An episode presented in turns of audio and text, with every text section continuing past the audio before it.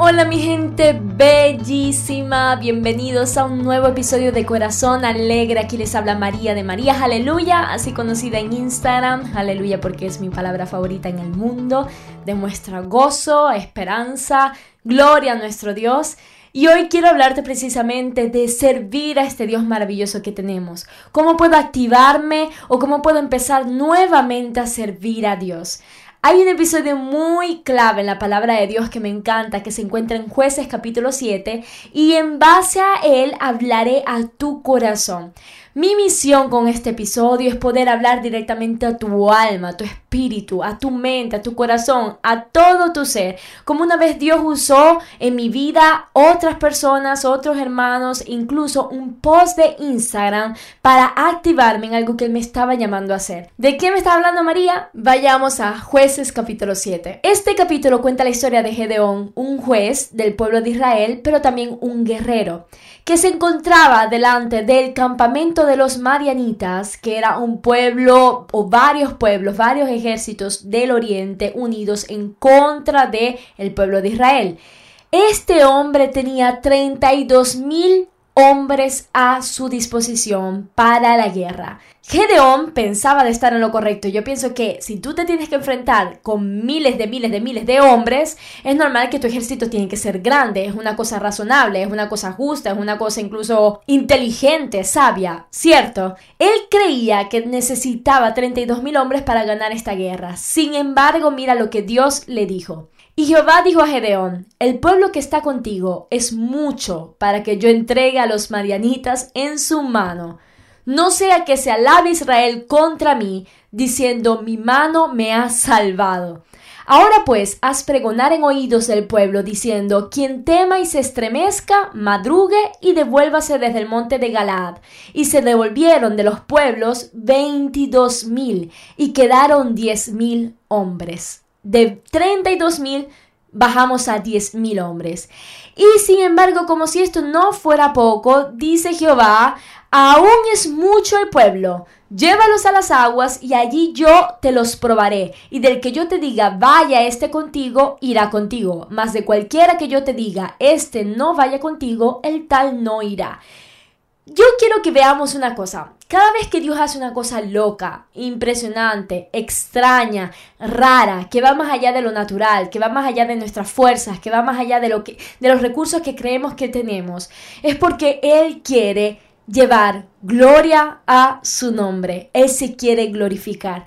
Y Él no lo hará a través de nuestras fortalezas, a través de nuestras capacidades, a través de tanto estudio que tengo de la Biblia o a través de tantos talentos que, por los cuales he trabajado arduamente.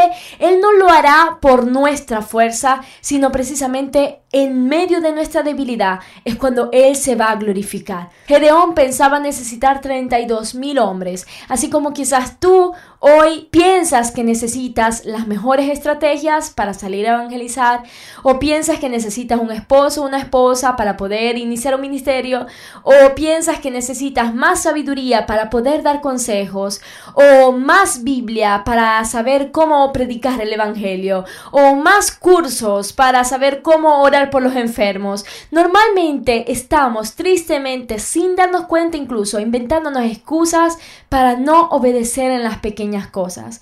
Yo hoy te quiero decir decir que de esos 32 mil hombres que de Gedeón tenía, Dios los hizo reducir a 300 hombres. Y si no sabes la historia, esos 300 hombres hicieron literalmente historia.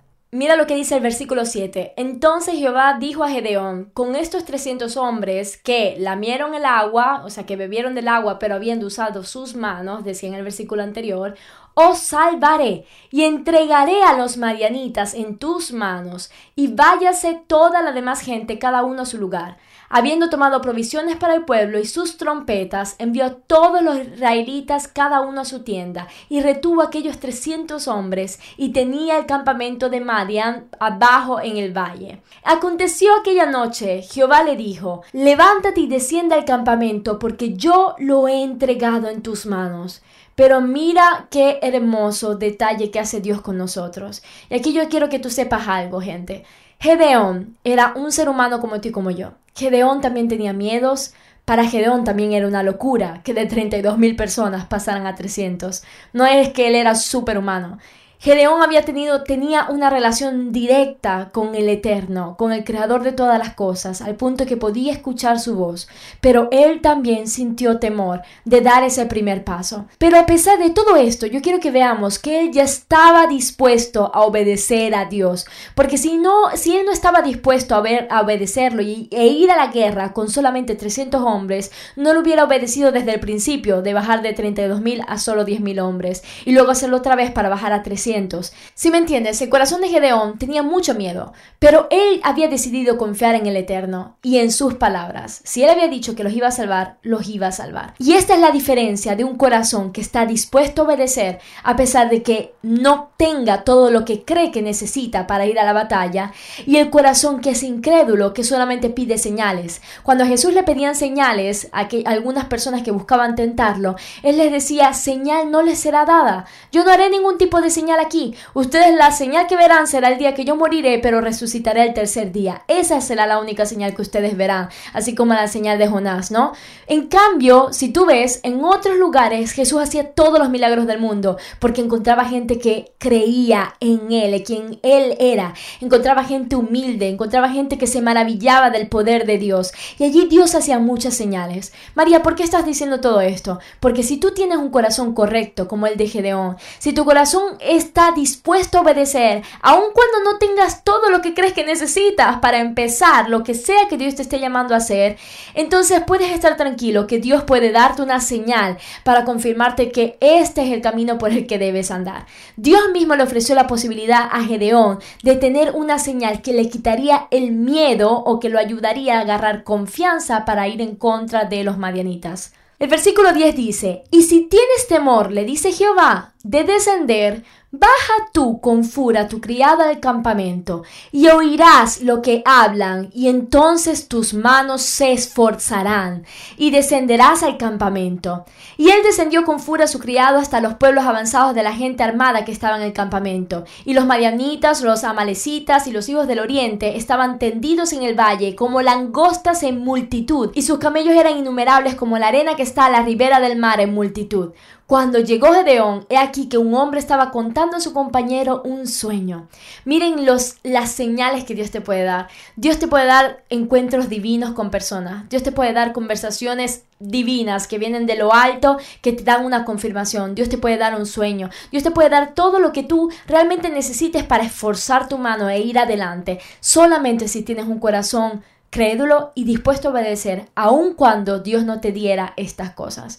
Ese era el corazón de Gedeón. Y porque Dios lo sabía, quiso ayudarlo en medio de su temor, así como cada vez Jesús ayudó a sus discípulos, ayudó a Pedro cuando se estaba hundiendo en el agua, le dijo, hombre de poca fe, pero lo primero que hizo fue tomar su mano y alzarlo. Ese es nuestro Dios, uno que no te deja ahogarte, sino que te ayuda, pero Él ve la intención desde el principio de tu corazón de ser obediente a Él. Para resumir la historia, Gedeón escuchó un sueño que había tenido uno de sus enemigos, que se lo contaba a otro de sus enemigos, y este otro lo interpretaba y decía, este sueño que acabas de tener es la espada de Gedeón, poderoso guerrero, el Dios de Israel ha dado nuestro campamento en manos de él. Cuando él escuchó esto, dijo, gracias Señor, dice que se postró en tierra y lo adoró, y estuvo dispuesto a salir con 300 hombres, les dijo, vamos, hagan todo lo que yo haga. En el momento que llegó delante del campamento, sonaron las trompetas, Hicieron mucho ruido, mucho ruido, hicieron un escándalo y los miles de miles de miles de miles de hombres se llenaron de un terror que iniciaron a escapar y empezaron algunos a matarse unos con otros. Y así fue como Dios libró al pueblo de Israel con solamente 300 hombres ante un ejército de miles de miles de miles de hombres. Israel no tuvo que mover una espada, no tuvo que derramar una sangre. Al menos esos 300 hombres no derramaron ninguna sangre y el nombre de Dios fue glorificado porque Él hizo las cosas de manera diferente como Gedeón lo esperaba. Gente, quizás tú hoy eres un Gedeón. Crees que tienes que tener muchas cosas y te sorprendes de que Dios te esté diciendo deja algunas cosas. Pero si es así, si esto es lo que está pasando en tu vida, obedece, porque solamente allí es que veremos la gloria de Dios. Créeme, las cosas más maravillosas de mi vida no las planifiqué ni las esperé, fueron hechas por Dios, guiadas por Dios, y Él se lleva toda la gloria y todos los créditos porque yo nunca las hubiera imaginado, nunca las hubiera pensado. Pero te toca ser como Moisés, aquel al que Dios le dice, ¿qué tienes en tu mano? Y él tenía una vara, pero déjame decirte que Moisés también tenía otras cosas. Moisés tenía miedo, Moisés tenía baja autoestima. Moisés tenía la excusa de no saber hablar. Tenía excusa tras excusa para no hacer la voluntad de Dios en ese momento. Moisés quizás se había cansado de tanto esperar y cuando llegó el tiempo de Dios ni siquiera estaba seguro que realmente era Dios el que le hablaba. Y todas estas cosas las tuvo que abandonar, las tuvo que rendir para ver la única cosa que tenía en su mano y que sí le podía servir, que era una simple vara, seguramente vieja, que Dios iba a usar para transformarla y para llevar gloria a su nombre delante del faraón de Egipto. Deja de preguntarte, gente, ¿qué es lo que tengo que tener para empezar? Deja de pensar en adquirir todo el conocimiento del mundo para abrir tu boca y compartir tu testimonio, para compartir las buenas cosas que Dios ha hecho en tu vida, para orar por las personas, para declarar en el nombre de Jesús sanidad, para ir y abrazar a aquel que necesita un abrazo, para alimentar a aquel que está en la calle. No necesitas todo un ejército de personas, no necesitas todo un equipo contigo, no necesitas una iglesia de 500 personas que te apoyen una cosa. Inicia tú con lo que Dios te está llamando a hacer y en el camino Dios agregará todo lo que necesites. Recuerda que nuestro camino en Él es por fe y no por visión. Con esto termino este podcast, este episodio. Quiero decirte, cambia tu oración. En lugar de preguntarle a Dios qué necesito para empezar, pídele al Espíritu Santo que revele qué es lo que tienes ya en tu vida que más bien tienes que abandonar para poder comenzar. Si tienes que abandonar miedos, bajo autoestima, temor al hombre, orgullo, perfeccionismo, falta de fe. Y estoy segura que Él te lo revelará si realmente quieres ser un obrero dispuesto. No te dejes abrumar por el mal. No pongas tu mirada solamente en el mal, en las noticias negativas de este mundo, de Afganistán, por ejemplo. Todo el contrario, en tus manos tienes una poderosa herramienta que es la oración, la intercesión de manera específica. Documentate de qué cosa está sucediendo y ora de manera específica y espera ver una respuesta, porque Dios es fiel en contestar. Ora en pequeñas cosas y recibirás grandes respuestas. Gente, un abrazo, los amo muchísimo, espero que les haya sido de bendición. Recuerda compartir este episodio con todo el que tú desees. Y nada, te espero, nos escuchamos el próximo viernes acá en Corazón Alegre. Recuerda, mantén un corazón alegre, dale sentido a tus días.